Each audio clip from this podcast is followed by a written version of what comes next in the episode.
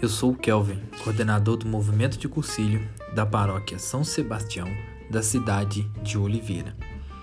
No nosso momento de hoje, teremos a participação da irmã Patrícia dos Santos, que atualmente faz parte da congregação das Irmãs Mercedárias da Caridade, e ela irá falar para nós sobre o tema A Vocação.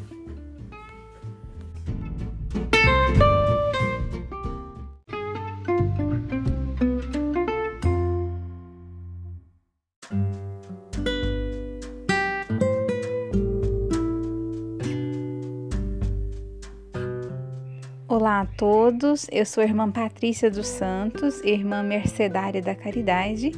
Sou natural de Mato Grosso, Mirassol do Oeste, e atualmente estou morando em Campo Belo.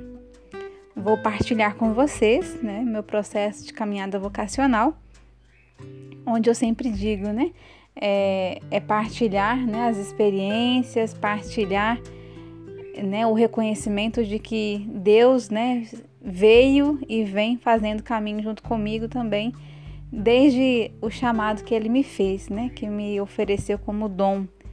E, e falar dessa experiência, né, eu sempre retomo na minha experiência como família, onde os meus pais, né, mesmo não participando muito da igreja, mas sempre procuraram que minhas irmãs e eu, né, recebêssemos os sacramentos.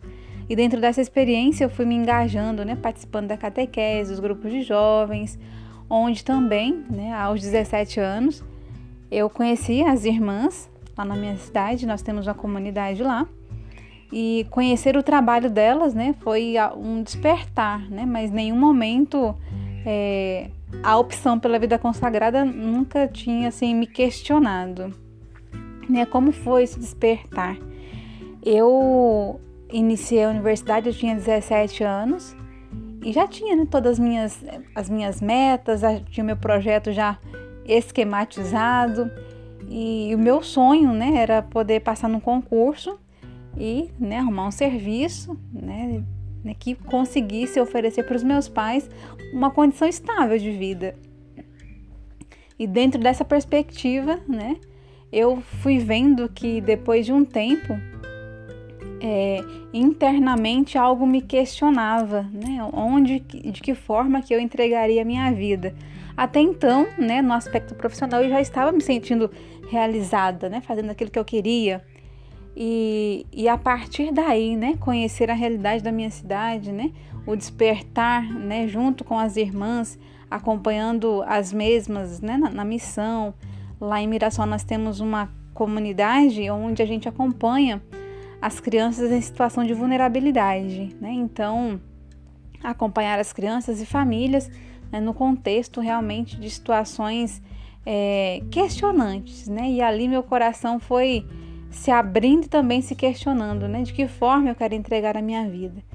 Mas em nenhum momento, né? É, a vida consagrada foi um objeto de, né? É esse o caminho, né? Então vivi um tempo um pouco, né? De de perguntas e sem respostas. Eu sempre digo, né?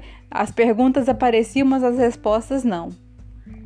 E diante desse processo né, de inquietação, é, estudando, né, participando da igreja, eu comecei um relacionamento onde, né, em determinada época, eu vi que, que não era aquilo que eu queria, né?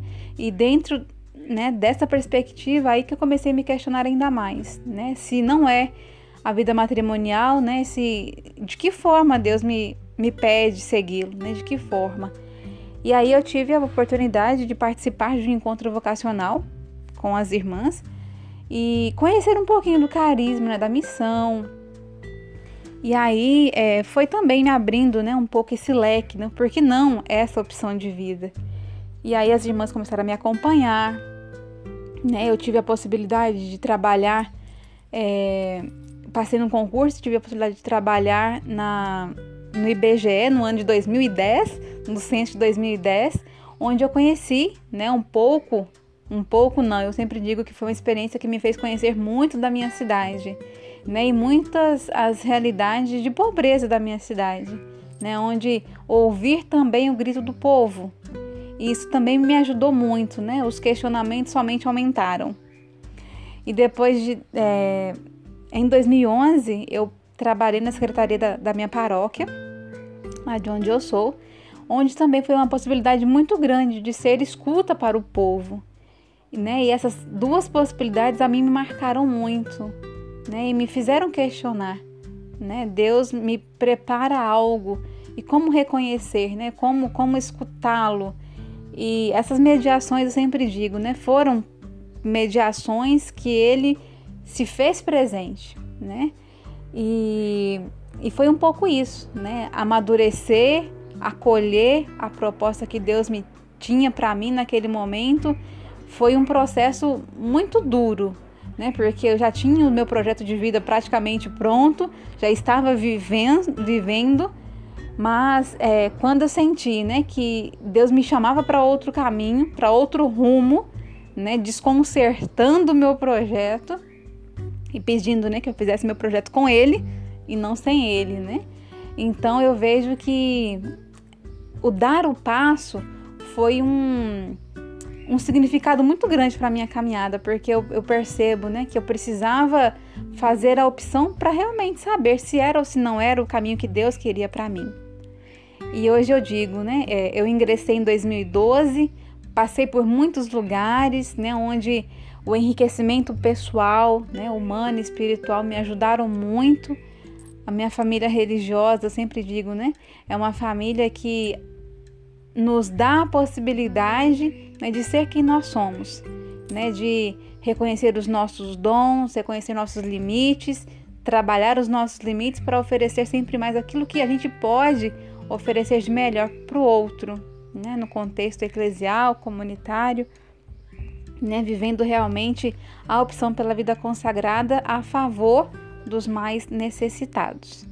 Então, essa foi um, um pouco né, da minha experiência. Eu agradeço a cada um a, a oportunidade também de fazer, né, chegar a cada um de vocês aquilo que Deus me, me ofereceu como presente. Muito obrigada, fiquem com Deus e a gente segue em comunhão. Deus abençoe. Tchau.